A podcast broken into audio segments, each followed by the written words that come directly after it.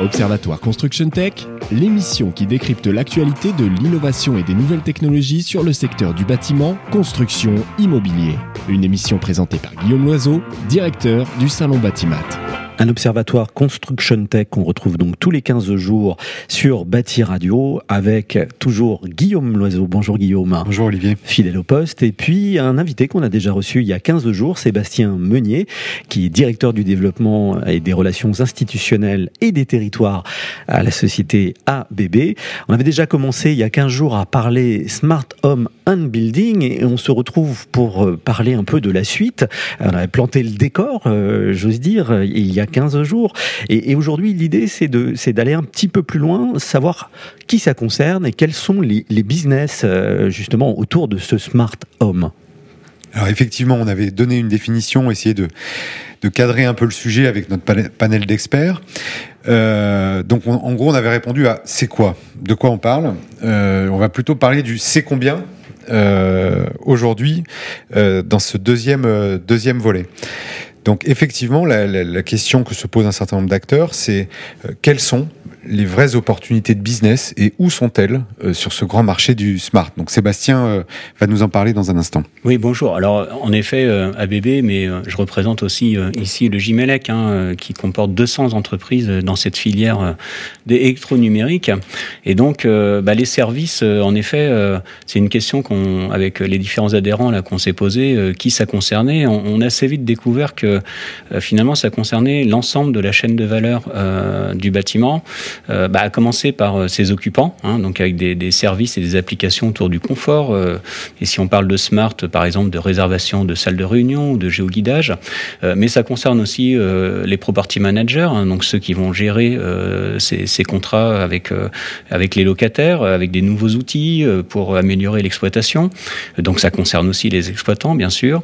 ça permet aussi de mieux accueillir des visiteurs, de leur fournir de la, du géoguidage, par exemple, ou des, points d'intérêt. Donc en, finalement, euh, ça intéresse toutes les populations qui sont en contact avec le bâtiment. Donc l'ensemble de la chaîne immobilière, on l'a dit effectivement à la fois du résidentiel, du tertiaire, du commercial, finalement c'est effectivement une, révolution. Alors comment ça se traduit en termes de, business et en termes euh, d'impact effectivement sur les, sur les marchés en tant que tels? Alors, il y, a deux, il y a deux grands sujets. Euh, la question qu'on peut se poser, c'est euh, à quelle vitesse ça va se développer sur le marché du logement neuf?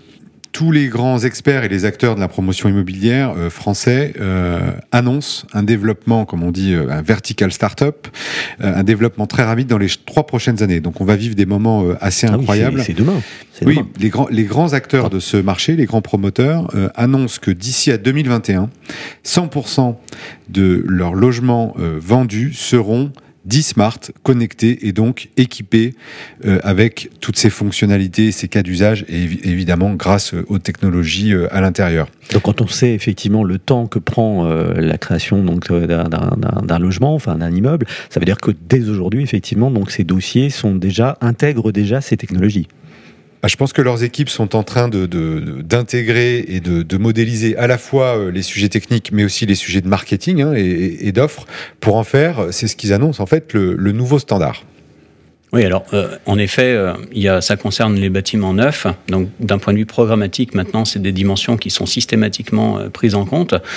mais ça concerne aussi surtout l'existant. Alors il y a deux grands leviers. Hein. Il y a l'expérience utilisateur, donc vous et moi en tant qu'occupant ou en tant qu'exploitant d'un bâtiment, à partir du moment où on a expérimenté des applications smart, des applications mobiles par exemple, bah, la bonne nouvelle, c'est que ça peut s'installer entre guillemets sur un bâtiment existant assez simplement. Donc ça, c'est un premier levier, c'est l'expérience utilisateur. Et puis le deuxième levier, bah, ça reste quand même euh, la contribution à la rénovation énergétique et à l'amélioration de la performance. Et là, on a encore euh, euh, un second gisement qui est en train d'apparaître, qui est lié bah, à l'introduction dans le mix énergétique de plus en plus d'énergie renouvelable et aussi à des nouveaux usages comme l'autoconsommation ou la recharge des véhicules électriques, qui va nécessiter des nouvelles flexibilités euh, et donc, ce sont aussi des sources d'opportunités qui vont permettre euh, aux bâtiments de s'équiper de ces technologies bah, pour pouvoir recharger le véhicule au bon moment, profiter de tarifs euh, dynamiques, profiter de plus d'énergie renouvelable dans ses consommations. Donc là, on est plutôt sur un consommer mieux. Et ça, c'est aussi un vrai vecteur pour le parc existant, un, un vrai motif d'équipement en technologie du bâtiment. Et sur l'existant, à quel stade est-ce qu'on a des informations là, sur ce, sur ce plan-là? Au niveau de, de, de l'évolution, de la prise en compte des acteurs qui gèrent l'existant les administrateurs de biens, les syndics, etc. Est-ce qu'on a déjà des, des, des éléments sur la prise en compte? Bah, les, en fait, aujourd'hui, en termes de tendance, euh, en effet, on, chacun euh, des propriétaires euh, donc euh, se rend compte que c'est un élément de valorisation de son actif, et donc, je dirais, tous les tous les investisseurs et les propriétaires, les maîtres d'ouvrage en général, bah, réfléchissent sur ces sujets-là avec une pression qui augmente de la part de leurs clients, c'est-à-dire les occupants. Euh, parce qu'encore une fois, euh, une fois quand vous avez goûté au smartphone, vous pouvez pas revenir en arrière et, vous couper des services. Hein. Donc euh, après, en termes de, de vitesse de déploiement, eh bien, on est dans le smart, donc c'est pas facile de, savoir à quelle vitesse ça va. Mais en tout cas, enfin, c'est clair. Hein, sur le marché, ça a été reconnu au travers d'ailleurs d'une charte. Lancée par le gouvernement sur les bâtiments connectés, solidaires et humains. Donc c'est vraiment quelque chose qui est assez massif. On l'a bien compris, donc euh, une évolution, une révolution, donc qui est déjà en marche, euh, qui se prépare. On, verra dans un troisième volet euh, comment justement euh, tout ça va bouleverser l'avenir de nos écosystèmes. merci Sébastien Meunier. ABB, directeur du développement des relations institutionnelles et des territoires. Merci Guillaume Loiseau, le patron de Batimat. On se retrouve dans 15 jours pour la troisième partie de cette série sur le Smart Home and Building. Merci Olivier. Observatoire Construction Tech, l'émission qui décrypte l'actualité de l'innovation et des nouvelles technologies sur le secteur du bâtiment, construction, immobilier. Une émission présentée par Guillaume Loiseau, directeur du Salon Batimat.